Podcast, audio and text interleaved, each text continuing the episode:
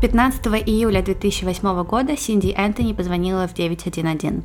Она сообщила, что ее внучка Кейли Энтони, великолепная маленькая девочка, которой едва исполнилось три года, пропала без вести, и ее не видели уже месяц. По словам матери-одиночки Кейли, 22-летней Кейси Энтони, 16 июня она отвезла дочь к няне и уехала на работу. Когда она вернулась туда позже в тот же день, няня и Кейли исчезли. Кейси утверждала, что на протяжении месяца она сама проводила поиски своей дочери, но безрезультатно. Последовавшее полицейское расследование открыло немыслимое. Кейси выдумала большую часть истории своей жизни. У нее не было няни, у нее не было работы, она не искала своего пропавшего ребенка. Это история о том, как разворачивающиеся десятилетние токсичные отношения в семье медленно гасили Кейси Антони психологически и физически погасили ее трехлетнюю дочь. Всем привет! Это подкаст «Тут такое дело». Меня зовут Маша. А меня Даша. Мы напоминаем вам, что наш подкаст выпускается исключительно в развлекательных целях и предназначен только для лиц старше 18 лет. Мы также не рекомендуем слушать наш подкаст людям с повышенной чувствительностью, так как мы с Дашей обсуждаем все детали преступлений ничего не скрываем. А еще мы, как всегда, за взаимное уважение, активное согласие, не насилие и соблюдение законодательства. Мы не поддерживаем распространение насилия, не одобряем преступников и их преступления, даже если иногда говорим про них в шутливой форме, и надеемся, что и вы тоже. Сегодня я расскажу вам про одну из знаменитых фигур в True Crime мире Кейси Энтони – Несмотря на то, что многие из вас слышали про это дело то тут, то там и знают про него в общих чертах, я не могу вам про него не рассказать. Это дело сидит у меня в голове уже очень давно, и я поняла, что хватит. Мне надо разобрать, разложить все события по полочкам и уже успокоиться. И принести в нашу голову, чтобы мы это все переваривали, да, Маша? Да, но я разложила все по полочкам. Ага, хорошо, ладно. Но спокойствия я все равно не получила, поэтому вы тоже будете, наверное, долго об этом думать. Разгадки нет, вопросов только больше. У меня в голове нет ни одного однозначного ответа ни на один из них, но все равно я догадываюсь. Я прочла кучу книг типа «Иди спать, малышка, маме пора на вечеринку» и «Внутри разума Кейси Энтони. Психологический портрет» и все равно до конца не получила ответов на свои вопросы. Ты две книжки прочитала Ну, они маленькие дела? такие, я их пролистала по основным событиям. Ничего себе. В интернете вы найдете разбор этого дела, даже в Википедии просто по дням и по часам разложен весь таймлайн и в несколько лет – и вы сможете много узнать просто сделав типичный Google Search, но вот какие-то внутренние разборы семейных отношений, и вот это было сложно, и мне пришлось вычитывать это в каких-то книжках. Так что, друзья, пристегивайтесь. Не знаю, какой по длине получится этот выпуск, но я расскажу вам все, по моему скромному мнению, релевантное. Кейси родилась 19 марта 1986 года в семье Синди и Джорджа Энтони. После того, как Синди родила, она захотела оставаться дома больше и заниматься с детьми, потому что после Кейси родился ее брат Ли. ей хотелось сидеть дома и быть для них хорошей матерью. Для Джорджа это был второй брак. Он работал в полиции и, будем честными, зарабатывал не так много, чтобы Синди могла себе позволить оставаться с детьми. И это Синди не нравилось. По ее мнению, ее муж должен был оставить респектабельную работу и найти другую. И она даже знала, что ему подойдет, потому что Джордж мог бы работать со своим отцом. И ее не волновало, что Джордж и отец друг друга на дух не переносили, и у них были постоянные конфликты. Естественно, они с ним не сработались, там была крупная ссора и даже драка, и Джордж берет вторую ипотеку и решает открыть свой собственный бизнес, который по итогу проваливается. Семья в долгах, Джордж в депрессии. Я уверена, что потеря авторитета уважаемой работы, неудачи за неудачей в бизнесе его подкосили. Он поменял три работы после этого, по итогу травмировал колено и долго после травмы оставался дома, где сидел за компьютером и подсел на азартные игры. Играя в азартные игры, он потратил огромное количество денег, заработал огромные долги дополнительно к тем, что были. Вдобавок, они тратили деньги с кредитки, потому что работала только Синди, она была медсестрой, то есть она хотела не работать, а в итоге получилось наоборот. В итоге да. получилось, что он не работал. Да, и подсел на игры, о которых mm-hmm. она не сразу-то и узнала. Она не знала о этих долгах. Они тратили деньги по кредитке, огромное количество денег, у них все таки двое детей, но все равно она не знала о том, сколько накапливается этих долгов. Но маленькая Кейси не замечала трудностей семьи, трудности, через которые проходили ее родители. Она была энергичным, послушным, счастливым ребенком. В школе она со многими дружила, у нее были парни, она любила заниматься спортом. В общем, такая обычная жизнь подростка. Ей нравилось общаться с мальчиками, больше, чем с девочками. Она была таким томбоем. Она нормально училась, и, по словам ее отца, она пыталась всегда развеселить папу. Но потом Кейси пошла в старшую школу. И именно там Кейси стала компульсивной вруньей. Я не знаю, как произошел этот перебой. Я предполагаю, что просто в старшей школе у нее появилось больше оснований врать. И врать более сильно. Угу. И до этого она, скорее всего, врала, но какие будут э, Ну, то есть поводы? детская такая ложь. Да, А тут прям серьезная? да, огромная ложь. Произошел этот сдвиг, и она стала просто врать. Например, она говорила о том, что у нее скоро будет выпускной, но при этом Кейси очень и очень много прогуливала, и это не могли отследить родители. И когда дело дошло до этого выпускного, оказалось, что большую часть предметов она не сдала, и диплом ей не отдадут. Школа связывается с родителями, конечно же, которые ничего не знали, и те, естественно, начинают спрашивать о всей ситуации у Кейси. А Кейси говорит, да нет же, это просто сбой в системе. Они неправильно посчитали, все будет. И они ей поверили. Я не знаю почему, но они постоянно продолжали ей верить, и они как бы ее подстегивали врать. Ну, то- но она хорошо врала, получается. Она очень хорошо врала.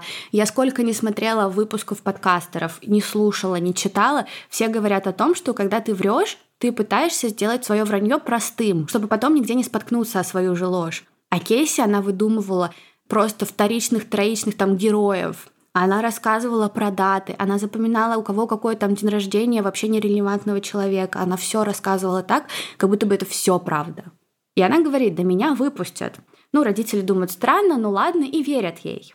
Доходит дело до выпускного, они приезжают на вручение диплома, там церемония, все дети выходят на сцену, им выдают диплом, и к концу церемонии родители и родственники Кейси понимают, что Кейси-то нет, В смысле, вообще в зале или ее не вызвали? ее не вызвали. Мгм. И Кейси тут находит выход, и она говорит, это из заранее допущенной ошибки. Диплом мне выдадут, но в церемонии поучаствовать не получилось. Родители это не смущает абсолютно, и они устраивают в честь своей дочери вечеринку, принимают подарки, радуются, она же выпустилась, хотя она и не выпустилась. Им было легче поверить Кейси, чем задать Кейси вопросы. И это ей позволило поверить в то, что своей ложью она сможет выкручиваться из любой ситуации. Мгм. В колледж она, естественно, не пошла, А родителям сказала, что пошла в колледж? Нет, не сказала. Она осталась жить со своими родителями, и она устроилась работать в Universal Studio, где занималась продажей фотографий. То есть она работала не непосредственно на Universal Studio, она работала на подрядчика, который занимался, вы знаете, когда там вы катаетесь на американских горках, и вас снимают. Вот этим они занимались. И там она познакомилась с охранником по имени Джейси Грант. Джейси влюбился в Кейси просто сразу же. И по самое не хочу. И их отношения очень быстро развивались, и эта тенденция у Кейси, она влюбляется, на нее цепляются просто мужчины, и их отношения всегда очень быстро развиваются. И с января 2005 года она и Джесси Грант начинают встречаться. Джесси даже не смущало то, что Кейси девственница. И спать она с ним не готова. Он был готов уступить ей во всем. И как же было странно, когда в мае того же года, после того, как он познакомил Кейси со своими родителями, у Джесси состоялся с отцом диалог. И тот удивлялся тому, что Джесси не сказала им, что Кейси беременна. На что Джесси говорит, нет, нет, она не беременна, она просто отекла, она девственница. Отец в полном шоке говорит, «М, нет, она беременна, ты что-то путаешь. Но беременна, видимо, не от него, с учетом того, что для него она девственница. А она просто врет, что она отекает. Потом беременность Кейси стали замечать и другие. Например, ее дядя спросил у Синди, ее матери, когда Кейси рожать. На что Синди говорит, ты о чем вообще? Она просто поправилась, Кейси все еще девственница. Но Кейси и правда была беременна. Она созналась обо всем только на седьмом месяце. И до седьмого месяца, живя со своими родителями в одном доме, родители верили в то, что она просто поправилась. А у нее не было этого синдрома Мюнхгаузена, когда человек не может не врать? Нет, не было. Она просто компульсивная врунья.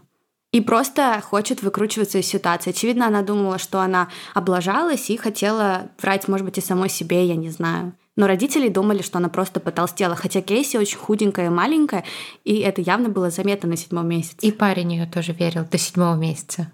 Но он начал уже догадываться, он с ней пытался об этом говорить, но каждый раз она начинала злиться, бесилась, и он не хотел выводить ее. Он подумал, что они разберутся с этим вопросом позднее. Куда еще позднее?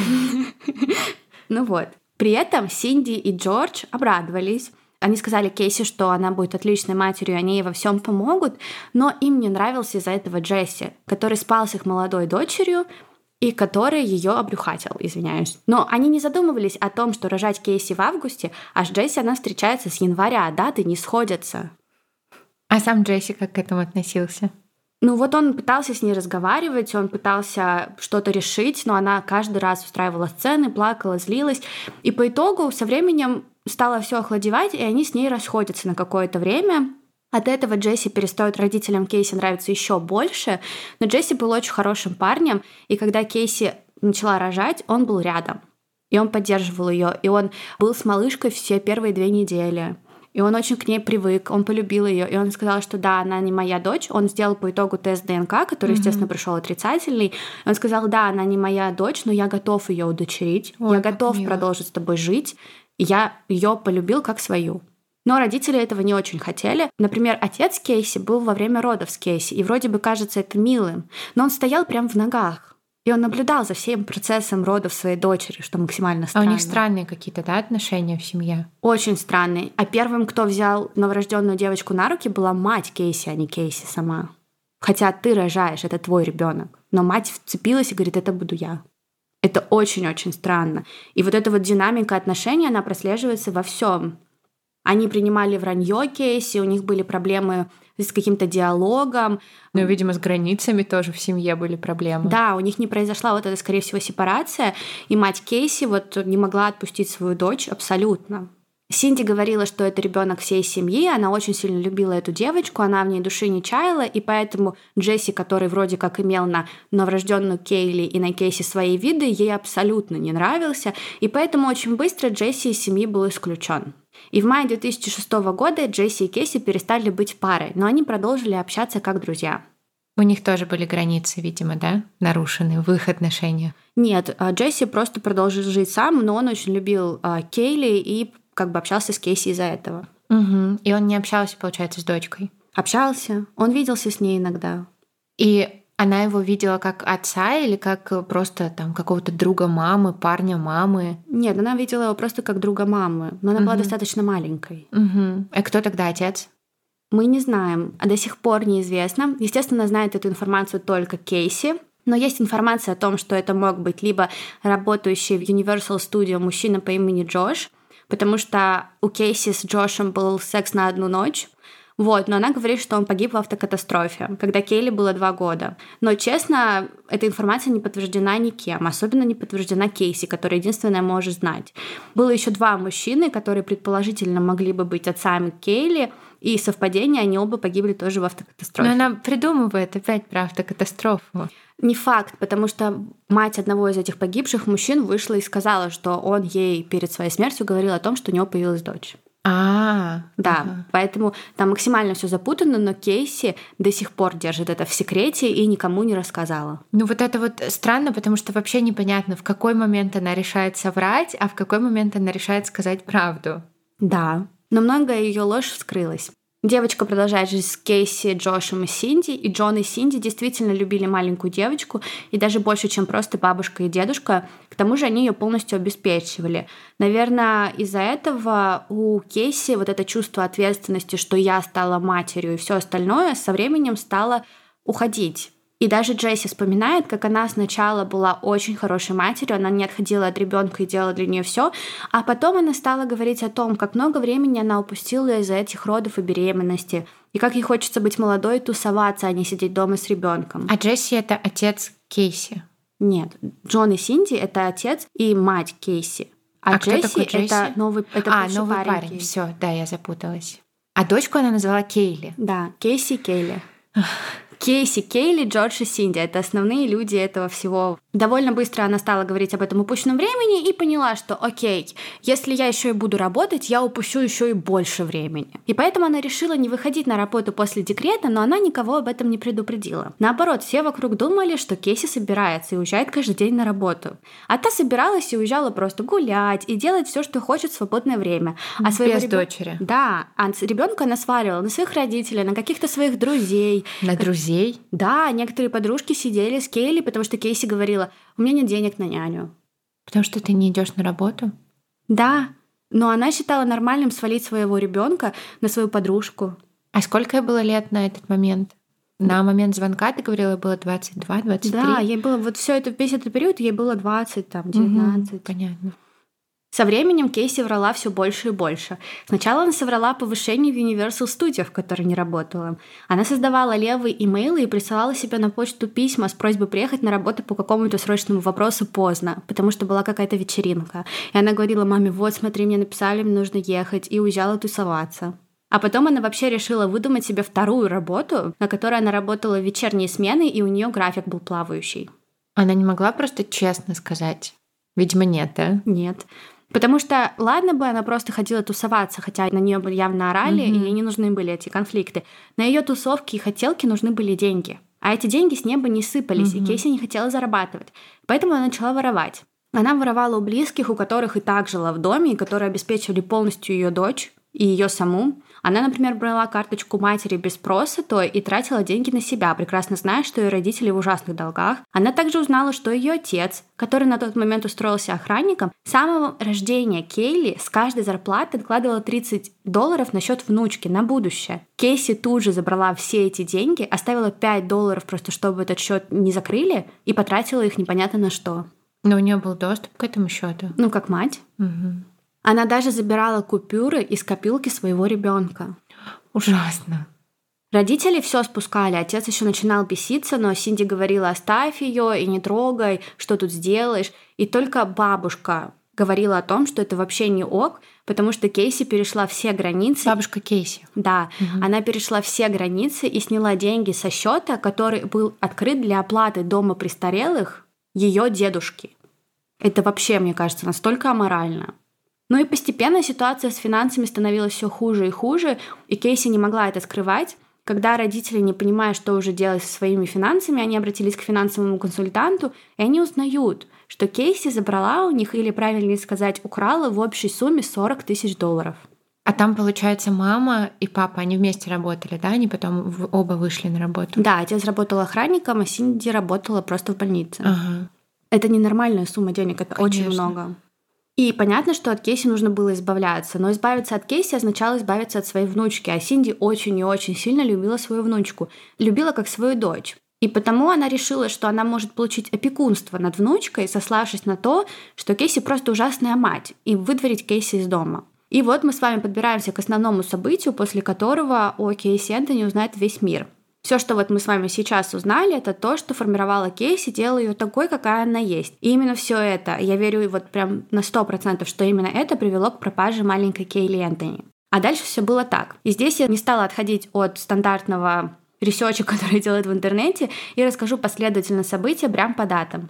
Итак, 1 июня Кейси говорит своей матери, что ее по работе отправляют в соседний город Тампа и ее не будет пару дней. На работы у нее не было. Кейси на самом деле собиралась к своему новому парню Тони Лазара. Тони был далеко не стабильным, я бы сказала. Он все еще учился в колледже, жил со своими родителями и промоутил мероприятия в клубе. И вы можете закидать меня камнями, но он точно не тот человек, который нужен молодой маме.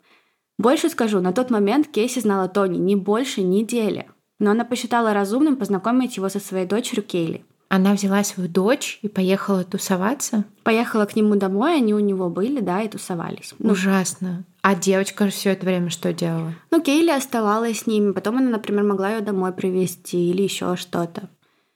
И не останавливалась Кейси вплоть до 15 июня. Она тусовалась. Особенно легко это было делать как раз-таки из-за ее нового парня. Каждую пятницу в клубе проходили мероприятия, и Тони там работал, и Кейси стала ему помогать. Я думаю, по портрету, который я вам уже нарисовала, становится понятно, как Кейси нравилась такая жизнь. Она получала от нее удовольствие, ей нужна была такая свобода и возможность тусоваться прям как ее ровесники. И тут я соглашусь со многими людьми на Reddit с тем, что не только Кейси нужно винить в том, что она не чувствовала никакой ответственности перед своей дочерью, но виновата здесь еще и Синди, потому что Синди делала для внучки так много, что Кейси думала, от нее ничего не требуется, ее и так прикроют, и ни разу не почувствовала вот этой вот ответственности. Синди же одновременно забирала у Кейси всю ответственность и бесилась, что Кейси ничего не делает.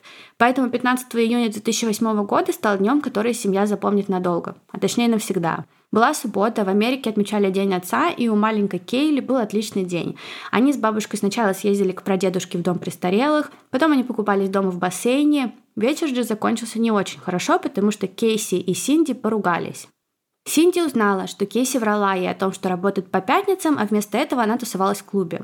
И, как и любая ссора, которая начинается из-за мелочи, обе стороны начали высказывать друг другу очень много претензий. Плавно спор перешел к вопросу о деньгах и закончился тем, что Синди пригрозила забрать у Кейси Кейли. Позднее то, что ссора это имела место быть, отрицали все. И Джордж, и Синди, и Кейси. Но они так сильно орали, что это слышал даже сосед – Плюс именно поэтому на следующий день, 16 июня, Кейси приняла решение переехать. Она проснулась утром, посидела в компьютере, а потом пошла собирать вещи. Потом они спустились с Кейли вниз. У каждой был рюкзак. Кейси сказала отцу, что едет на работу, а Кейли оставит у няни. Кейли была одета в джинсовые шорты, розовую футболку, сандалии, и у нее были солнцезащитные очки. Девочка просто обожала носить солнцезащитные очки. Джордж ничего не заподозрил, все было как обычно. Он помог усадить Кейли в детское кресло, поцеловал внучку и сказал той, что любит ее. В смысле, как обычно? Они же знали, что там нет никакой няни. Они не знали. Ну, до этого же не было никакой няни. Откуда она вдруг взялась? Ну, Кейси, когда уходила на работу, иногда брала Кейли и говорила, что та у няни. Она могла у нее появиться, у нее менялись эти няни, она что только не придумывала. Кейси и Кейли уезжают, и после этого Кейли никто не видел, кроме Кейси. Или Кейси тоже. До сих пор никто не знает, что было в тот день. Все, что у нас есть, это поминутное передвижение Кейси и то, как она жила дальше. Ее расписание в тот день есть даже вот в Википедии, и я вам просто сейчас его прочитаю. Итак, 16 июня Кейси проводит все утро за компьютером, и где-то в 12.50, по словам Джорджа, она и Кейли уезжают. С 13.44 до 14.21 Кейси разговаривала со своей подругой Эми по телефону. В 14.30 Джордж уезжает на работу, и это подтверждено, он был на работе, его все видели. В 14.49 компьютер дома снова активен, зафиксирован вход в аккаунт Кейси. Джордж и Синди были на работе, следовательно, скорее всего, Кейси подождала, пока отец уедет, и вернулась домой. А, в смысле, дома у родителей. У Кейси. Ага. Да, она просто вернулась домой. В 14.51 в Google происходит запрос «Full-proof удушение», то есть стопроцентное удушение. Пользователь просматривает статью, критикующую веб-сайт, который призывает к самоубийству и рассказывает о надежных способах. О надежных способах удушения? Самоубийство. А, самоубийство. И там, скорее всего, говорили об удушении. Угу. 14.52 активность на MySpace. В то же время Кейси разговаривает по телефону с Джесси, с тем ее первым парнем, который почти установил Кейли, и рассказывает, что ее родители разводятся, и ей нужно найти место, где жить. Он признался, что весь телефонный разговор был максимально странным, но он точно слышал в тот момент на заднем фоне Кейли. В 15.04 Кейси кладет трубку и отвечает потом Джорджу, своему отцу. По словам защиты, отец позвонил Кейси, как только приехал на работу – Звонок длился 26 секунд. В 15.34 Кейси позвонила Тони. Тони ей не ответил. Между 16.10 и 16.14 Кейси шесть раз позвонила матери. За 4 минуты. Мать не ответила. В 17.11 Кейси была уже у дома Тони. В 7.54 вечера она и Тони были в магазине кассет. Видимо, выбирали фильм. Кейли с ними не было. Тони и Кейси взяли на прокат два фильма «Телепорт» и «Не оставляющий следа». Что было с Кейли все это время, нам неизвестно. В 12 с лишним их последний раз видел отец, в 8 вечера Кейли уже с Кейси не было. Что-то за этим 8 часов с ребенком случилось. Она была одна дома? Она была с Кейси. Нет, ну вот они уходили там какие-то фильмы брать. Все это время она была дома. Кейси все время проводила дома у себя, у родителей, и, скорее всего, Кейли была с ней. А потом вечером Кейси уехала к своему парню домой. И а больше Кейли домой... оставила... Мы не знаем, что стало угу. с Кейли что-то с ней случилось в это время, потому что потом в 8 вечера Кейси видели с Тони в магазине, и Кейли с ними уже не было. Угу. И, скорее всего, из-за того, что в 12.50 Кейли видел последний раз ее дедушка, отец Кейси, это был в последний раз, когда она была жива. Возможно, Джесси ее услышал, возможно, Джесси показалось, но вот за этот день до 7 вечера, до момента, когда они выбирали фильм, Кейси умерла. После этого Кейси дома больше не появлялась. По крайней мере, она там больше не жила. Она жила у Тони. Она приехала домой 17 числа, пока родители были на работе, и отключила телефон. С 5 до 8 она была где-то. Возможно, она уехала куда-то, возможно, была дома. В 8.30 вечера ее телефон был снова включен. Сигнал был зафиксирован у дома ее парня. 18 июня она опять приехала домой, пока родителей не было. Она одолжила у своего соседа лопату. Например, на час. И сосед это подтвердил? Да. А потом она вернула ему чистую лопату. 20 июня Кейси проводит в клубе. Тусуется и участвует в конкурсе «Самое горячее тело». Кейли нет уже 4 дня. А родители не спрашивали, где Кейли? Спрашивали, они также спрашивали, почему Кейси нет дома, но она говорила, что работы у нее ну очень много, поэтому ей просто удобно, чтобы Кейли была у своей няни по имени Зинаида Гонзалес, которую они называли Зенни, а она вот уходит на работу. И, в принципе, они с Кейси живут в другом месте и домой возвращаться не хотят. Но Синди постоянно звонила и пыталась узнать, что происходит и где ее внучка, потому что даже все вещи внучки оставались дома у угу. Синди и Джорджа. 23 июня Тони и Кейси залезли в дом к ее родителям и забрали канистры с бензином. Когда Кейси в тот день открыла багажник, Тони ничего внутри не заметил. Просто погрузил канистры, и они уехали. А Тони было норм ехать в дом родителей своей девушки и красть канистры с бензином? У нее не было денег на бензин, и она говорила, что эти родители козлы. Поэтому ему было норм. А он не мог купить? Нет, он в колледже. И тусуется. Да и зачем покупать, если можно забрать? Вот, на следующий день, 24 июня, Джордж замечает пропажу канистр и, конечно же, сразу подозревает свою дочь. Кого еще? В некоторых статьях пишут, что он сообщил о взломе и краже в полицию, но вопрос решился сам, и я не нашла, что были какие-то последующие действия со стороны правоохранительных органов. В тот же день он встретил Кейси. Она приехала домой, думая, что там никого не будет, но там был Джордж. Они немного поговорили. Кейси снова изображала себя безумно занятую, говорила, что Кейли находится у няни. Она просто заехала, мол, за вещами и очень торопится, у нее буквально есть пару минут. Джордж говорит, хорошо, без проблем. Я тогда пойду заберу кое-что из твоего багажника. На что Кейси просто вылетает из комнаты со словами «Нет, не надо, я тебе сама сейчас отдам все, что тебе нужно». Он пошел первый, стал открывать багажник, Кейси просто влезла между ним и машиной, желая, видимо, что-то закрыть, заорала «Вот твои гребаные канистры» и отдала их отцу. Джордж ничего не заметил и никакого запаха из машины не почувствовал. 27 числа она в переписке со своей подругой говорит, что ей кажется, она наехала на какое-то животное, потому что в машине плохо пахнет. Она пишет, в машине пахнет смертью. 30 июня Кейси оставила свою машину на стоянке магазина и просто ушла. У нее закончился бензин, и она не смогла на этой машине уехать куда-то. Она просто решила, я ее оставлю и уйду. Она никому не сказала. Она не позвонила родителям или своему парню. Она не сказала, чтобы ей кто-то взял эту машину и отвез на заправку, или ей привезли бензин. Она просто ушла. Очень странное решение. Да, она оставила внутри сумочку свою, она оставила детские вещи и детское кресло. Разве матери не понадобилось бы детское кресло для, например, поездок там с ребенком в машине своего парня? Машину заберут потом на стоянку, так как оставлять ее надолго в том месте она не имела права, машину арестуют, но на этот момент Кейли не видели уже две недели. 2 июля Кейси делает татуировку на левом плече с надписью «Белла Вита», что на итальянском означает «прекрасная жизнь». Она очень странная девушка, честно. Ужасно странная. У нее очень странные решения вообще максимально. 3 июля Синди создает аккаунт на MySpace и делает заявление о том, что Кейли она давно не видела. Но пост этот не о том, что помогите мне найти мою внучку, а о том, какая Кейси плохая и не дает ей видеться с Кейли. Этот пост я нашла, я оставлю его обязательно в источниках, там прям скрин этой записи, но я его перевела. Она писала, она вошла в мою жизнь неожиданно, как и ушла. Этот драгоценный маленький ангел свыше дал мне силу и безусловную любовь. Сейчас ее нет, и я не знаю почему. Я виновата только в том, что люблю ее, и в том, что обеспечивала ее безопасную жизнь. Ее забрала ревность. Ревность единственного человека, который должен быть благодарен за всю любовь и поддержку.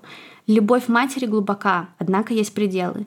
И пределы эти появляются, когда мать предает тот, кого она любила и кому доверяла больше всего.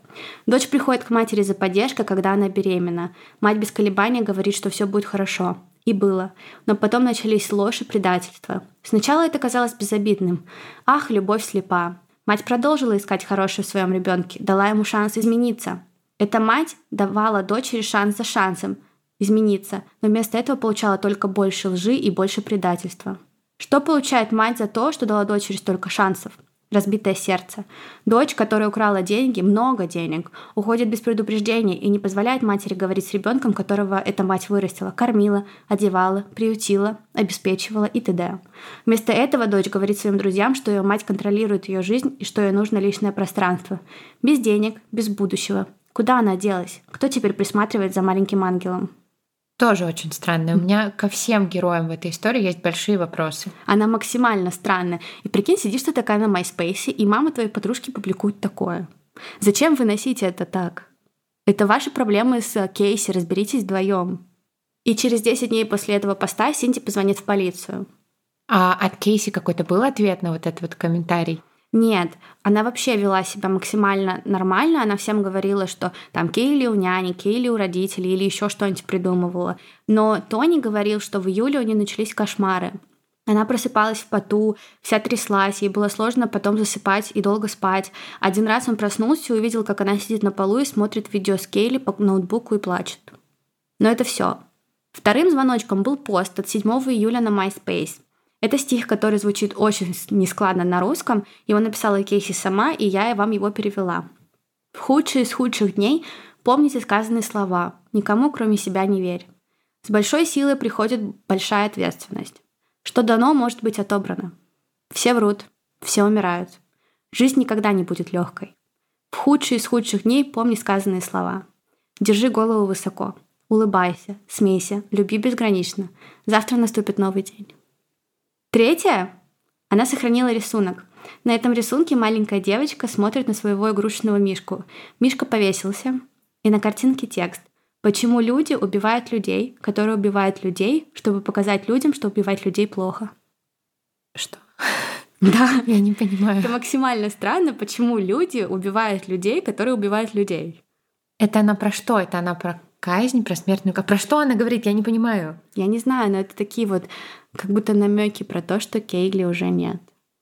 И это намекает на то, что с Кейли могло случиться. 13 июля 2008 года у Кейли ничего не слышно уже месяц. Синди и Джордж Энтони получили письмо, в котором говорилось, что автомобиль Кейси забрал эвакуатор, очевидно, за парковку в неположенном месте. Тот самый, который она бросила на стоянке с вещами. Да-да-да, машина была оформлена на Синди, и им нужно было эту машину забрать. Плюс им нужно было заплатить около 500 долларов за штраф и за стоянку. Все, что было дальше, максимально странно. В тот самый момент, как Джордж открыл дверь машины, он почувствовал очень неприятный запах. Рядом с Джорджем был сотрудник стоянки, который рассказывал, что запах напомнил ему запах из машины мужчины, который покончил жизнь самоубийством и пробыл в машине пять дней. Да, запах был не такой сильный, как в машине погибшего мужчины, но он был идентичным. Запах разложения. И говорят, что если вы один раз его почувствовали, вы всегда его узнаете. Mm-hmm. Багажнике был мусорный пакет со старой пиццей, и Джордж с этим работником автостоянки выкинули этот пакет. На заднем сиденье машины были также каблуки и джинсы Кейси, которые очень сильно воняли. Когда машина вернулась домой, Синди тут же постирала эти вещи, потому что не подумала, что они могут быть доказательством. Тоже максимально странно. А еще там были детские вещи и рюкзак, с которым Джордж видел Келли в последний раз. 15 июля Синди звонит друзьям Кейси, узнает, что та все это время жила в доме Тони и решает ее забрать. Она буквально вытаскивает свою дочь из квартиры ее парня так быстро, что все вещи Кейси она оставила внутри. Они возвращаются домой, где брат Кейси и Синди, ее мать, пытаются с ней поговорить и вразумить ее, и говорят, скажи нам, где Кейли, где ты прячешь ребенка. И только спустя очень долгие разговоры Кейси наконец признается, что она не видела Кейли уже месяц и что ее похитила няня Зенни. А сказать она об этом никому не хочет. В таких ситуациях в полицию заявляют, рассказывают, хотя бы кому-то нет. У нее будет отговорка, я расскажу про нее чуть-чуть позднее. Но история была вообще максимально простой. Она говорит, что она оставила Кейли у няни и поехала на работу. А когда вернулась, в доме никого не было. Все это время Кейси не сообщала потому что она пыталась сама найти дочь и делала все возможное. Но она все еще не знает, где ребенок. Она ходила по барам и клубам и пыталась понять, где же Зенни могла бы быть. И она очень сильно старалась. Видимо, в тату-салоне тоже могла бы быть Зенни. Наверное. Она также говорила, что со своей дочерью она общалась, что ей звонили с неизвестных номеров, поэтому она знает, что Кейли в порядке. Она рассказывает, что Кейли вот прям в этот день звонила ей и рассказывала, что делала, но Кейси ее прервала и попросила поговорить со взрослыми, потому что она пыталась понять, где ее дочь, что ей сделать. Трубку тут же скинули. Синди немедленно. Это был третий раз, когда она позвонит в этот Пишет день в пост на MySpace. Нет. Она звонит в полицию и сообщает, что ее внучка Кейли пропала, что никто не слышал о ней уже месяц. И сначала она говорит, что ребенка украла няня, но потом в этом же телефонном разговоре она говорит о том, что ее дочь ведет себя странно и рассказывает какие-то небылицы. Она говорит, здесь что-то не так, и что в этой чертовой машине воняет так, словно там кто-то умер. Оператор 911 просит поговорить с Кейси, ведь она мать, это она ни разу не позвонила в полицию за 31 день. Кейси берет трубку, и я слышала этот разговор. Она говорит максимально спокойно, так словно она вообще этим заниматься не хочет, ее просто все бесит. Угу. Она говорит, да, я знаю, у кого моя дочь. Ее забрала няня. Я пыталась с ней связаться, но безрезультатно. Ее спрашивали, почему вы говорите о пропаже только сегодня? На что Кейси отвечает, я пыталась найти другие способами ее. Это было глупо. Это было глупо. Синди, говоря по телефону, была в ужасной панике. Это можно услышать в разговоре. Она действительно паникует, а вот Кейси реально, она максимально спокойна. Словно она говорит о, я не знаю, о том, что она пропустила какой-то урок. Настолько не парится. Вечером того же дня брат Кейси Ли поехал к Тони забрать все ее вещи. Ее компьютер был разбит. И все, что было до 15 числа, было стерто. Из истории, в смысле? Да. Угу. Полиция в этом деле среагировала очень быстро. Когда брат вернулся домой, полиция уже была там, и они повезли Кейси в участок на беседу. Детектив разговаривал с Кейси, ну, спокойно, хорошо. Я думаю, на тот момент они понимали, что эта мать какая-то очень странная, но они ее прям вот чтобы не подозревали. Он сказал ей, что если она по телефону хоть раз соврала, то сейчас она может признаться своей лжи, и они вместе разберут эту проблему, ничего страшного. Кейси говорит, нет, все, что я сказала, это абсолютная правда. Она также рассказала, что 9 июня она оставила Кейли у няни Зенни. Няню, как говорила Кейси, она знала 4 года. Они познакомились через общего друга, которого, кстати, как и няню Кейси выдумала. То есть даже не было вообще в ее окружении людей с таким именем? Или она все-таки старалась придерживаться вот, например, этот друг, его, по-моему, звали Джеффри или Джефф, я не помню точно, он работал в Universal Studio, но он работал до того, как Кейси туда пришла, и он ее не знал. Ага, ну то есть она все-таки пыталась какие-то реальные там имена брать или что-то такое. Да, но потом это все проверили. Анзаниита mm-hmm. Гонзалес, такая женщина действительно существовала, но она ни разу не видела, не слышала Кейси и не знала. Ей просто не повезло родиться с именем, которое выдумала Кейси. Mm-hmm. И она потом судилась с Кейси из-за того, что та ее имя испортила. Mm-hmm. Эта выдуманная няня Зенни оказалась большой проблемой для детективов. На тот момент они ничего не знали, потому что эта няня, как оказалось, очень много переезжала и часто меняла свои телефоны. Какая непостоянная няня. Да, и именно из-за этого Кейси не могла сказать конкретный адрес. Она просто не помнила. Но она также могла рассказать все, что случилось. То, что она вышла с работы 9 июня, поехала за Кейли, но ей никто не открыл дверь. Она позвонила, но телефон няни был вне зоны доступа. Она подумала, что они гуляют где-то или задержались, и осталась сидеть на лестнице у дома и ждать их. Через пару часов, она ждала два часа, никто не приехал, она начала паниковать. И она поехала гулять и смотреть, где они могут быть. Может быть, они в магазине, может быть, они на площадке, еще где-то, но их нигде не было. И в 7 часов вечера того дня она все еще не знала, где ее дочь Зенни. Но подумала, что домой вернуться она не может. Ведь родители начнут ее расспрашивать, где Кейли, а у Кейси не было ответов на эти вопросы, поэтому она поехала к своему парню. И ничего не сделала больше. Она искала по барам и клубам аж целый месяц. Дочь свою маленькую Да. по барам и клубам. Она искала Зейни. Детектив спросил ее, кому Кейси сказала о пропаже своей дочери в тот момент. На что она ответила, она сказала только двум людям – своему другу Джеффу и подруге Джульетте. Но она не знала номера телефонов ни одного, ни другого. И вообще эти так много переезжают, что Кейси не знает, как с кем-либо из них связаться. Опять, вот какие у нее в окружении все люди мобильные, постоянно куда-то переезжают, меняют номера телефонов. Да, и даже старые телефонные номера этих людей она не знает, потому что у Кейси было два телефона, и свой личный со всеми номерами она потеряла. У нее осталась симка от старого личного телефона. Каким образом, непонятно. И детектив ей говорит, откуда у тебя сим-карта от потерянного телефона. На что Кейси выдумает просто целую историю про то, как ее старый личный телефон не заряжался, и она вытащила из него симку. Она оставила этот телефон на рабочем столе на работе, на которой она не работает, и ушла на выходные. А когда вернулась, представляете, телефона не было. Она, конечно же, подала жалобу 7 числа. И все это время, 31 день, она проводила свое расследование, но ничего не смогла найти. И, несомненно, со стороны Кейси это был огромный и очень серьезный шаг ходить по клубам и барам, пить там, играть в игру секси тело и еще что-нибудь. Делать татуировки. Да, просто чтобы найти свою дочь. Но детективы все равно не были на 100% убеждены. И потому был задан в очередной раз разумный вопрос, почему же вы так долго ждали? На что она говорит, я боялась, что с Келли может что-то случиться. Я боялась, что ей сделают больно. Но детективы ей все это время верили. Я думаю, нет. Потому что как только они отвезли ее домой, Они тут же поехали проверять все адреса и всех Мгм, людей, про которые понятно. она сказала, и ни про кого ничего не нашли. В тот вечер Кейси переписывалась с Тони. Он спрашивал ее, почему ты мне не сказала, Кейли нет уже месяц. Почему ты не спросил тоже, да, странно. Но Тони тоже был близок с девочкой или как? Или он... Тони тоже был очень интересным. Он вообще никогда детей не хотел. Он открыто об этом говорил Кейси. И в целом он как бы, ну, такой был. Но он еще в колледже. Но он нормально относился к ребенку. Ну вот, и Кейси ему отвечает, прости меня, я так люблю тебя, ты мне нужен. А потом, я самый плохой человек на земле. Если они ее не найдут, угадай, кому придется провести вечность в тюрьме. 16 июля на следующий день детектив забирает Кейси, и они вместе едут посмотреть ее офис в Universal Studio. К этому моменту все уже знали, Кейси там не работает. Они также знали, что она выдумала всех, и даже Зенни. Детективам просто хотелось знать, как далеко Кейси пойдет в своей лжи. Им казалось, что как только врать больше она не сможет, она расскажет всю правду. Но нет. Кейси подходит к охраннику и называется. Охранник проверяет списки и говорит, извините, такой человек тут не работает.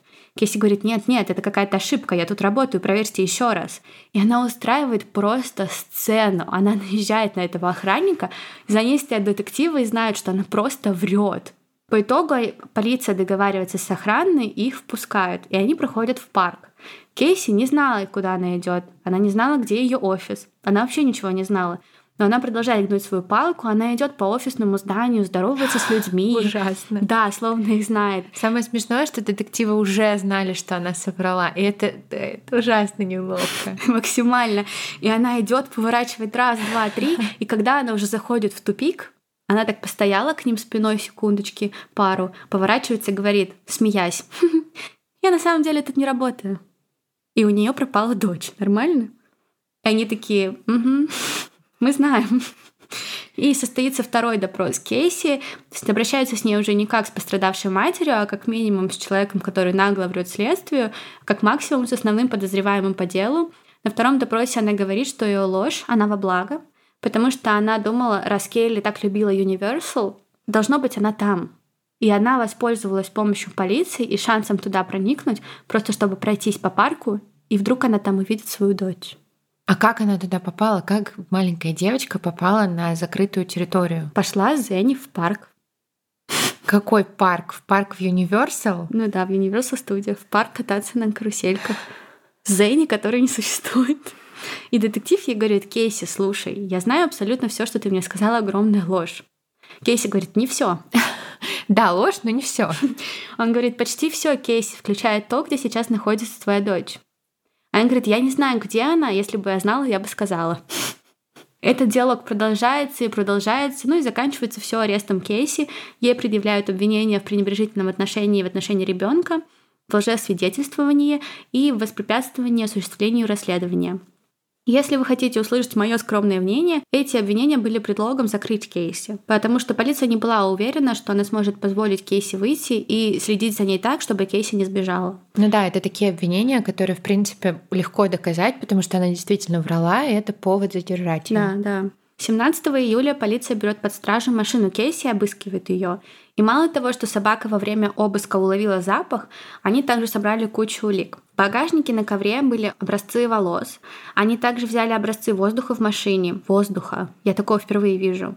Еще они достали мусорный пакет с пиццей, который ранее был выкинут. Они прямо из мусорки его достали и взяли оттуда образцы тоже. Так странно, что все это время там лежало. Обычно забирают мусор, им приходится вот это неприятное ездить на свалку и там копаться. Ну, там прошло всего два дня. Повезло. В багажнике машины также были найдены маленькие мошки. Судебный энтомолог определил, что этот вид мошек привлекает разлагающиеся органические материалы. В мусорном мешке с пиццей и прочим нашли личинок. Они также были проанализированы и было обнаружено, что эти личинки содержат следы того, что называют могильным воском. Могильный воск — это такое воскообразное вещество, которое производит разлагающие тела. Угу. И личинки им питаются. Да. На нескольких из найденных в багажнике волос была полоса, которую эксперты называют полоса смерти. Если вы представите вот волос с фолликулой, это такая чуть выше фолликулы темная полоса, чуть выше луковицы темная полоса, и появляется она только если волос выпал или был вырван из разлагающегося тела. Это были волосы Кейли, это подтвердил анализ ДНК. Но понять, были они вырваны из тела, либо они выпали, нельзя, да? То есть это Мгм. Ну, как бы, а какая разница? Главное, что он как бы с разлагающегося тела был изъят. А, ну подожди, а если просто у меня волос выпадает, это же, наверное, точно так же, нет? Нет, на нем не будет вот этой полосы. А, ага. Там прям такая черная полоса Интересно. по волосу. Также были взяты соскобы с руля и пробы воздуха, которые позже были проанализированы вместе с другими собранными доказательствами. Судебно-медицинский эксперт по итогу теста выпустил заключение, в котором утверждалось, что как минимум в семи из собранных материалов есть следы процесса разложения. Кроме как мертвого тела, не было никаких иных причин для присутствия следов разложения. Они также обнаружили следы хлороформа на ковре в багажнике. Что ему там делать? В обыске также участвовала вот эта вот разыскная собака, которая учуяла запах разложения. Позднее собаку привели на задний двор дома Синди и Джорджа, и собака залаяла у домика Кейли, такой, знаешь, детский домик.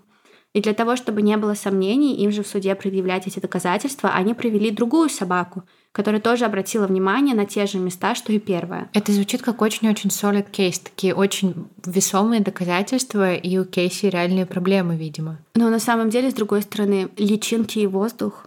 Вырванные волосы, хлороформ, собака. Позднее в суде окажется, что полоса на волосе — это не научно доказанная вещь, это скорее больше из опыта судмедэксперта.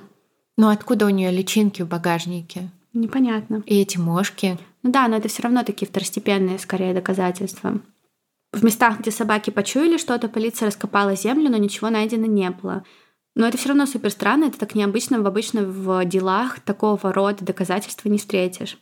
Дальше в истории Кейси наступает пора судебных слушаний, и сначала решается вопрос залога. И Кейси нанимает адвоката Хосе Беяса. А как она себе могла позволить адвоката? Это госзащитник или... Я не смогла найти конкретно эту информацию, но вот я смотрела ютубершу Стефани Харлоу, она раскопала, что, скорее всего, Кейси продала фотографии своей жу- дочери журналу ABC Network, и этими деньгами она рассчиталась с адвокатом. Ужасно. Если это правда, то это, это очень плохо. Да, а некоторые говорят еще о том, что, скорее всего, у нее были какие-то связи с адвокатом. О, фу. Уже 22 июля проходит слушание, на котором решается вопрос, позволит ли Кейси выйти на свободу под залог, если да, то в каком размере будет этот залог. На этом заседании сторона обвинения, которая уже собрала все доказательства из машины, предъявляет их суду. Также выступали Синди, Джордж, ее бр- брат Кейси Ли. Вся суть их выступления — дать суду поверить в то, что Кейси будет с ними, и она появится в суде в нужное время, но ее нужно выпустить. Очевидно, они все очень верили в то, что если она будет дома, они ее смогут разговорить. Все они в полном шоке и растерянности, потому что на этом этапе уже понятно, что Кейси врет, и, скорее всего, Кейли мертва. Не знаю, как им это не было понятно раньше, но все же. Судья все это выслушивает и говорит, что до сих пор Кейси ни на грамм не помогла расследованию, ему не нравится ее поведение. Он говорит, что, по его мнению, правда и миссис Кейси Энтони не знакомы. Он просит провести оценку психологического состояния Кейси, и на основании этого, несмотря на то, что залог он устанавливать не хочет, он должен в соответствии с законом. И поэтому ее залог будет 500 тысяч долларов. В последующие дни Кейси общается с психологом, который замечает отсутствие или очень маленькое наличие эмоций, а те эмоции, которые она показывала, были не по теме. Например, она была в отличном расположении духа, когда общалась с психологом, хотя у нее дочь пропала. И потому ей дают тест под названием MMPI или Миннесотский многоаспектный личностный опросник. Это такой психологический тест, который оценивает личностные черты и психопатологию. Он состоит из 500 вопросов широкого круга, которые включают вопросы от там, касающихся психологических особенностей личности до вопросов на политические и социальные темы. В основу методики были положены там, количественное сопоставление ответов представителей нормативной группы с типичными ответами больных, у которых такие расстройства были, как биполярное расстройство, нарциссизм, психопатия, шизофрения, депрессия. И тест возвращается абсолютно нормальным. У Кейси нет никаких отклонений. Возможно, она просто реально не парилась. А может быть, она просто реально всем наврала. И она такая умная, что она просто ответила правильно. Может быть. Или она очень хорошо притворяется. Да, дальше до суда было еще много разных моментов. Там одна из подруг Кейси подала на нее в суд, потому что та своровала у нее кучу денег и подделывала чеки. Но я хочу заострить внимание только на трех моментах. Первый момент произошел 25 июля, потому что именно в этот день Кейси в тюрьме навещает Синди и Джордж. И после приветствия Синди говорит, «Кейси, мы прощаем тебя за все, что ты сказала». На что Кейси отвечает, «Не переживай, мама, я ничего не сказала». Второй был 14 августа, когда родители снова навещают Кейси. С ней разговаривал отец, и он говорит, «Кейси, сейчас ты босс». Она говорит, я больше не босс, я перестала им быть с момента, как я сюда попала. На что он ей отвечает, представь, что у тебя есть огромная компания. Ты босс, а Хазе и мы с мамой и твоим братом твои работники. Ты все контролируешь, и ты управляешь всем шоу. Это очень странно. Кто такой Хазе? Адвокат, Адвокат да. А. Ну, может быть, они так пытаются ее подбодрить, странно, я не знаю. Я тоже не знаю. 14 октября Кейси предъявляет обвинение в убийстве первой степени, жестоком обращении с ребенком при отягчающих обстоятельствах, непредумышленном убийстве ребенка при отягчающих обстоятельствах и четырех пунктах обвинения в предоставлении ложной информации полиции. Кейси Энтони грозит либо пожизненная, либо смертная казнь. А нашли тело Кейли? Да, хорошо, что ты спросила. Нашли, но только 11 декабря. Получается, больше, чем через полгода после ее исчезновения. И что в итоге с ней случилось? Вообще до конца непонятно. Очень много участвовало волонтеров, очень много кто обыскивал местность. И я так поняла, во время поисков тела Кейли в тот момент во Флориде шли очень сильные дожди. И похоже на то, что место, где было найдено Кейли, было просто под водой. Поэтому на момент обнаружения тела, которое произошло больше, чем через полгода, там остались просто кости. Даже эта вода, mm-hmm. она помогла, она ускорила процесс разложения. Эти кости лежали там достаточно давно, и вокруг костей и через них стали прорастать растения. Ух. Именно поэтому проводить вскрытие было сложно, эксперты не обнаружили никаких повреждений на костях, а это значит, что Кейли не было нанесено никаких ударов ножом, там, например, или еще что-то похожего рода. На черепе было три куска скотча. Где-то было написано, что они были обмотаны прямо вокруг черепа, где-то, что они просто были там наклеены иначе. Ага. Иначе, да. Но скотч этот покрывал пол лица от подбородка до носа и мог быть помещен туда до процесса разложения. То есть либо он был использован как средство удушения, либо был наклеен туда непосредственно после смерти. Но если она гуглила про удушение... Да, возможно.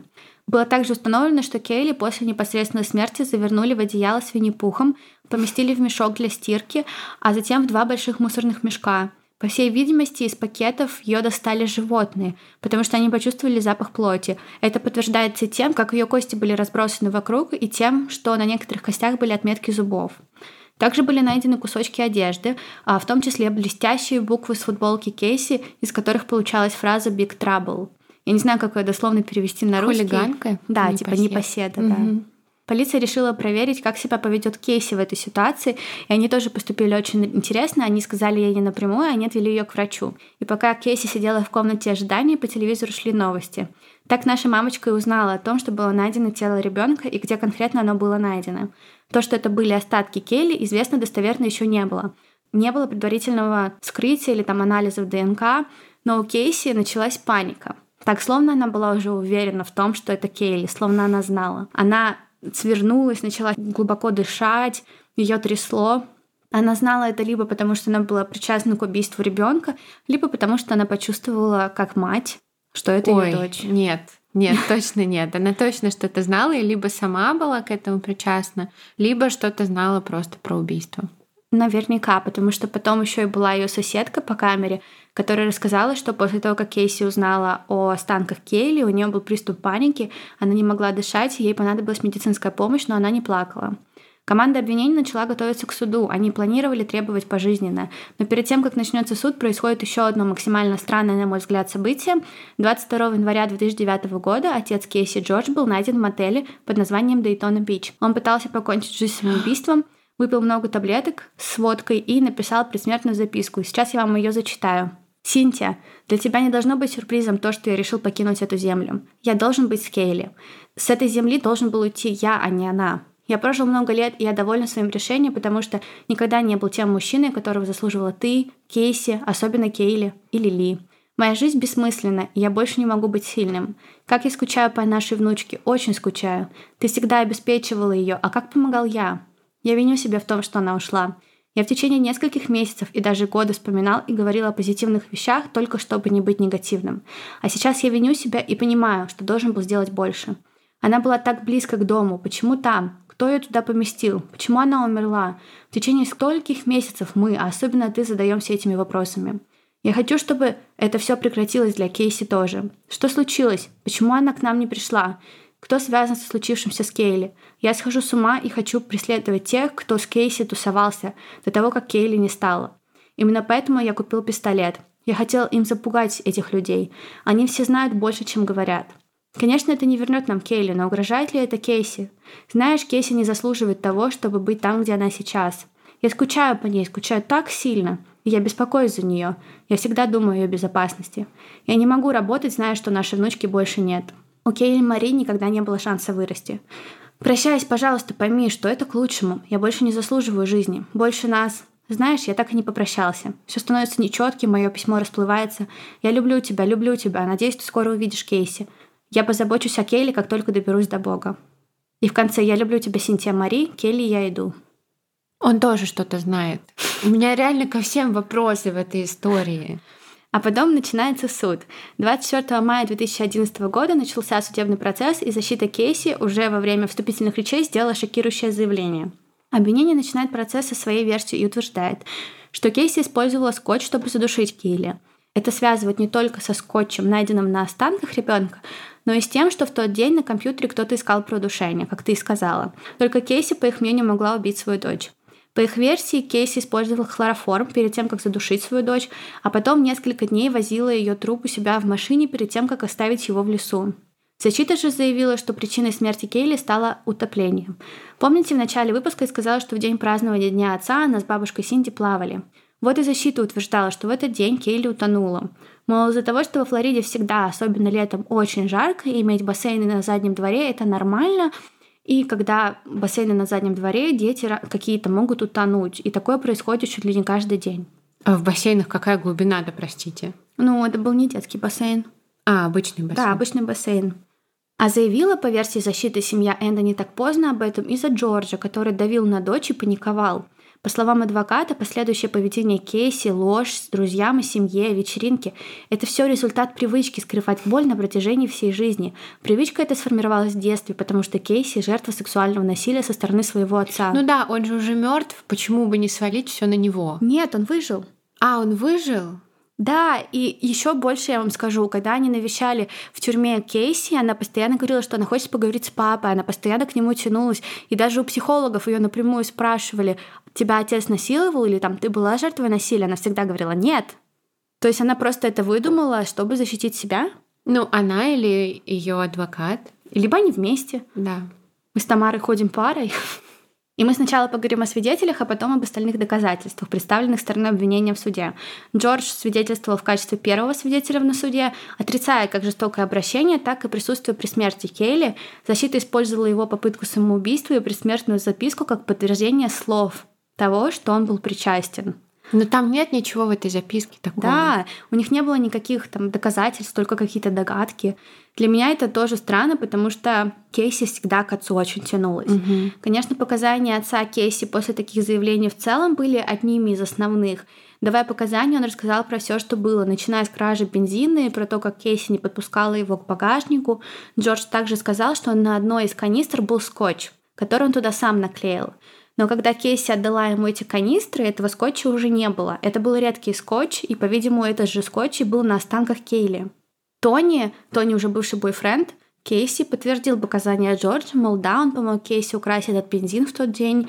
Синди во время дачи показаний описывала свои неоднократные попытки увидеть внучку и то, какие объяснения Кейси придумывала на этот счет. Они снова затронули несуществующую Зенни. А зачем бензин? Чтобы стереть следы какие-то или... Я думаю, у нее просто реально не было бензина. А.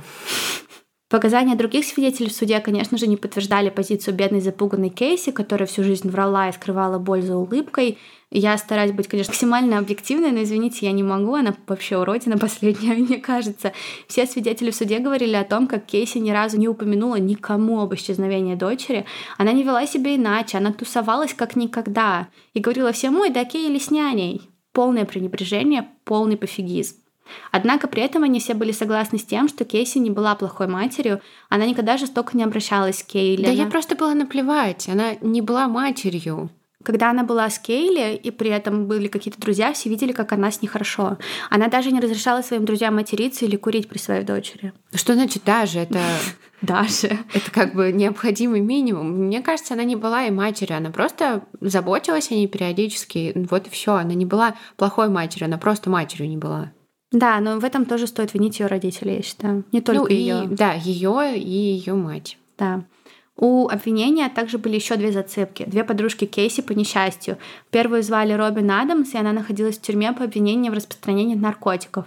Я так поняла, Робин и Кейси прям подружились, они писали друг другу нон-стоп письма. И сначала Робин утверждала, что Кейси рассказывала ей, как давала Кейли антигистаминные препараты, когда Кейли не хотела спать, например, а Кейси нужно было уходить. Но потом Робин изменила свои показания, и по ее словам, Кейси использовала хлороформ, а не антигистаминные препараты. Нормальная подружка сразу все сдала. Но, скорее всего, это неправда, потому что проанализировали все письма. Угу. Кейси нигде об этом не упоминала, даже если она это сказала, как это доказать. И плюс Робин хотела выйти. А, ну понятно.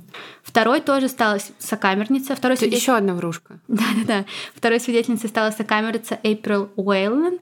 А вы знаете, в чем прикол? Не в том, что Эйприл там давала какие-то показания, а в том, что у Эйприл был ребенок, который погиб в результате утопления.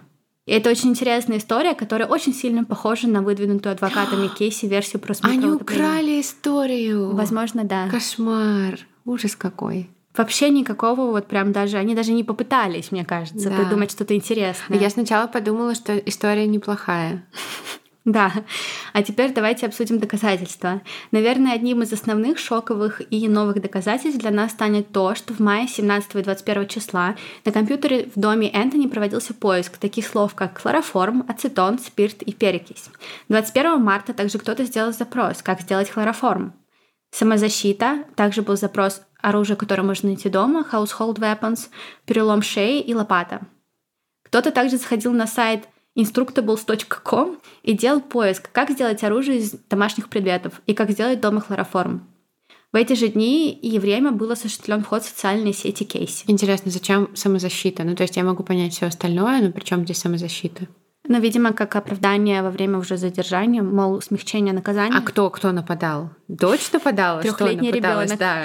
От кого там защищались? Синди работала и 17 и 21 числа, а 21-го работала и Синди, и Джордж, так что все эти поиски точно делала Кейси. После показаний свидетелей обвинения сосредоточились на машине Кейси, и Джордж и менеджер буксирной компании оба подтвердили, что в машине присутствовал запах разложения.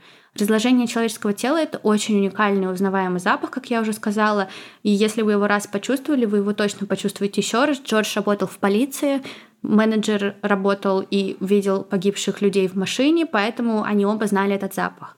Говоря о волосах, судмедэксперт сказал, что да, волос Кейли, он соответствует волосу, взятому с ее расчески, но сходство не является абсолютной идентификацией, поскольку чаще всего волосы сравнивают не по ДНК, там, а по цвету, по сходствам другим, а этот волос был не крашеный. Кейси mm-hmm. и Синди были крашенными, поэтому, скорее всего, это Кейли. А сами образцы ДНК не получилось связать с одним человеком. Опять же, это может произойти из-за того, что и Кейси, и Синди, и Кейли имели схожие ДНК и mm-hmm. были близкими родственниками. А после смерти вот эта черная полоса на волосе, это на опыте судмедэксперта, это не является доказанной корреляцией, и потому как бы достаточно такое скользкое доказательство. Спорное. Угу. Да. Химическое тестирование образцов воздуха выявило около 30 плюс-минус веществ, которые имеют место быть при разложении тела. Так интересно, я никогда не видела анализа воздуха. Угу. Это говорит о том, что только разлагающиеся останки могут быть причиной запаха в машине. Ну, то есть в машине был труп. Да. Если говорить о самих останках, то установить причину смерти было сложно. Они пролежали очень долго в мешке, успели разложиться. Рот был заклеен скотчем, о котором я уже упомянула. И расположение этого скотча было достаточно ключевым. Именно из-за этого скотча причиной смерти и было установлено убийство, даже несмотря на отсутствие прямых доказательств, потому что, по словам эксперта доктора Гарбера Ли, в случае случайной смерти на черепе не бывает скотча. Ну да, очень-очень логично. Да, и картинка, скажете, вы складывается. Она украла бензин, это подтверждает ее парень. Скотч с канистры она использовала во время убийства. Потом не подпускала отца к багажнику, потому что там было тело ее мертвой дочери.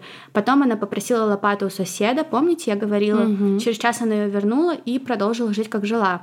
И в целом это, включая то, как Кейси тусила, представляют суду присяжных. И этого могло бы быть достаточно, но все это все равно не конкретные доказательства, и у нас нет мотива. И отвечая на вопрос адвоката, следователи признавали, что да, на одежде Кейси действительно не было обнаружено пятен, в багажнике не было обнаружено крови. Да, скорее всего, Келли не ударили ножом, но кровь и другие жидкости могли быть обнаружены в результате разложения. Не было также доказательств ДНК на скотче, а Кейси могла бы оставить следы отпечатков пальца. Адвокат Кейси также вызывал патологоанатома Вернера Шпица, который раскритиковал работу судебного эксперта. По его мнению, во время вскрытия нужно было скрыть череп ребенка, и что вряд ли клейкая лента была наклеена на рот и на нос. А появилась уже после того, как труп разложился, и одной из причин того, что его перетаскивали, могло быть то, что они просто приклеили челюсть к черепу, чтобы она не отвалилась. Mm. Но с другой стороны, труп не смог бы разложиться так быстро. То есть это должны были быть уже чисто кости. Были и другие эксперты. Например, химик отрицал наличие признаков разложения в пробах воздуха, геолог, что образцы почвы, взятые с образцов обуви, не соответствуют почве, где были найдены останки ребенка. Но опять же, это притянуто за уши. Когда вы собирали образцы почвы? Очень поздно. Mm-hmm. Токсиколог говорил, что в найденной волосяной массе рядом с останками не было признаков наркотиков.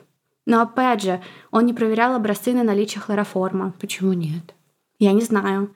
А последним экспертом со стороны защиты был антрополог, который свидетельствовал о хлороформе, найденном в машине Кейси. Его свидетельства были в пользу стороны обвинения больше, не знаю, зачем адвокат его вызвал. Он сказал, что найденный в багажнике хлороформ невозможно объяснить, потому что ему там нет места. И, следовательно, его для чего-то использовали, скорее всего, для убийства.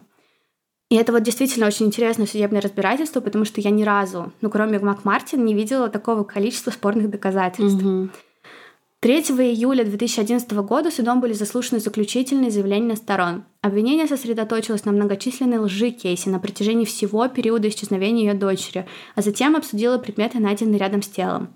То, насколько они были личными, говорит о том, что девочка не могла быть убита незнакомцами. Защита же подчеркнула пробелы версии обвинения, утверждая, что они не объяснили, как умерла Кейли, и пытались играть на эмоциях присяжных, рассказывая, какая Кейси вруня и как она тусила. Они отклонили обвинение мотивов Энтони, заявленные обвинением, то, что она чувствовала, что ее дочь мешает тому образу жизни, которого она хотела. 5 июля, после 10 часов обсуждений, присяжные вынесли вердикт. Они оправдали Кейси по всем пунктам. Я была уверена, что раз это суд присяжных, они признают ее виновной. Сто процентов. Почему? Не знаю. Они признали ее виновной в предоставлении ложной информации, но не виновной в убийстве и жестоком обращении с детьми. Возможно, потому что они посчитали, что просто нет достаточных доказательств. Они приговорили ее к четырем годам тюрьмы за предоставление ложной информации, и она получила штраф в 4000 долларов. Ну блин, ну в этом же в этом же особенность да, присяжных, потому что там они очень мало воспринимают доказательства, очень много воспринимают эмоций. За весь суд Кейси не проронила ни одной слезинки. Она сидела практически с каменным лицом, ее ничего не смущало. Единственный раз, когда она реально плакала, это когда адвокат стал говорить о том, что ей грозит пожизненное заключение и что это поломает ей жизнь. Она плакала только из-за себя. Mm-hmm. И это до сих пор обсуждают в суде, что она смеялась обсуждая смерть своего ребенка. Ей вообще было все равно. Под сильной охраной 5 июля присяжные заседатели уехали. Они планировали дать пресс-конференцию, объяснить свой вердикт, но реакция просто всех, даже Ким Кардашьян писала про это дело, она не позволила им это сделать. Через 7-10 лет они стали говорить. Один из них признался, что да, Кейси просто ужасный человек, но прокуроры не смогли представить достаточных доказательств – все доказательства, представленные стороной обвинения, заставляют думать, что да, вероятно, Кейси что-то сделала, но все это не вне разумных сомнений. То есть они все равно сомневаются. То есть история повторилась, как в деле Макмартин. Присяжные провели черту между верят ли они в то, что Кейси это сделала, и было ли это доказано в суде. Решать, виновата Кейси или нет, вам. Каждый наверняка в этом деле займет свою определенную позицию – и у каждого будет что сказать. То, как она вела себя после убийства в суде и после, говорит о том, что она просто не парилась. Ни разу она не говорила о ребенке после ареста с семьей. Она докапывалась до семьи из-за всего, начиная поисками телефона своего парня, заканчивая тем, что ей тоже тяжело в тюрьме, ее никто не понимает, все говорят только о Кейле. Она продавала фотографии своей дочери, она врала, и для меня нет оправдания ее поведения, и то, как ей все равно подтверждается ее цитатами. Вот, например, некоторые из них – Никто из моей семьи не на моей стороне. Все, что их сейчас волнует, это поиски Кейли. Люди лгут копам каждый день, полицейские лгут людям. Я всего лишь одна из идиотов, которая призналась, что лгала. Мне плевать на то, что по мне думают. Я никогда не буду думать об этом. Мне одно хорошо. Я крепко сплю по ночам. Ужасно. Она виновна, сто процентов, я уверена. У меня нет никаких разумных сомнений. Я тоже думаю, что она виновна, но я думаю, что родители знали что-то. Кроме, возможно, бабушки. Синди наверняка нет. Ей рассказали после, и она поняла, что она слишком сильно среагировала и вела себя странно. Сейчас Кейси более 35 лет, она живет в Южной Флориде. Какое-то время она проживала в доме Патрика Маккена, частного детектива, который работал над ее делом. Она работает у него, она не следователь, это все же частная история, но она занимается ресерчем. В журнале People даже писали о том, что она задумывается теперь завести одного ребенка, хотя долгое время она думала ни за что. Но со временем это изменилось, и теперь она открыта для этого так, как не была раньше. Ужасно, она ужасный человек. Отношения с родителями непростые, постоянно развиваются. Судя по недавним статьям, она все еще время от времени общается со своей матерью, но с отцом нет. Но отец ее простил, и, я так понимаю, Синди тоже. 5 августа Кейли исполнилось 18 лет. И я слышала о том, что Кейси даже хотела заняться производством собственного фильма, чтобы рассказать свою правду. Господи, как она себя любит. Ужасно. Да, до сих пор никто действительно не знает, что произошло с Кейли. Знают только Кейси, и все это знают. Все знают, что Кейси в курсе, она просто никому не рассказывает. И весь мир просто живет в ожидании, что рано или поздно она возьмет и скажет. И проблема в том, что у нас нет никаких инструментов, чтобы заставить ее признаться и рассказать правду. А она это сделала с другим человеком, с живым существом. И это абсолютно ужасно. Она, видимо, не разделяет, она считает, что раз это ее дочь, то она может сделать с ней все, что ей заблагорассудится, и никому об этом не говорить. Я ее ненавижу, она ужасный человек. И представляешь, как она всех надула? Ее даже судебным процессом не смогли расколоть. Ее никто не смог расколоть. Она всех обманула. Она обвела всех вокруг пальца, и это ее ложь, очередная ложь, только подтвердила для нее в ее голове, что она может выйти из любой ситуации, если она хорошо соврет. Да, ужасно. Ужасная история, ужасное дело, очень жалко девочку. Да, и я уверена, что все все про это знали. Да, ну вы пишите нам, что вы думаете. Обязательно пишите. Я думаю, что у вас будет что сказать. И, и что сказать, и что говорить. Что Пишите, сказать. если у вас есть какие-то другие мысли по этому поводу, а может быть вы что-то знаете еще дополнительно, обязательно нам рассказывайте. Приходите в Телеграм, ВК и вообще, где вы нас слушаете и читаете, и пишите нам свои комментарии. Всех обнимаем, всем спасибо за внимание. И увидимся в следующем выпуске. Всем пока.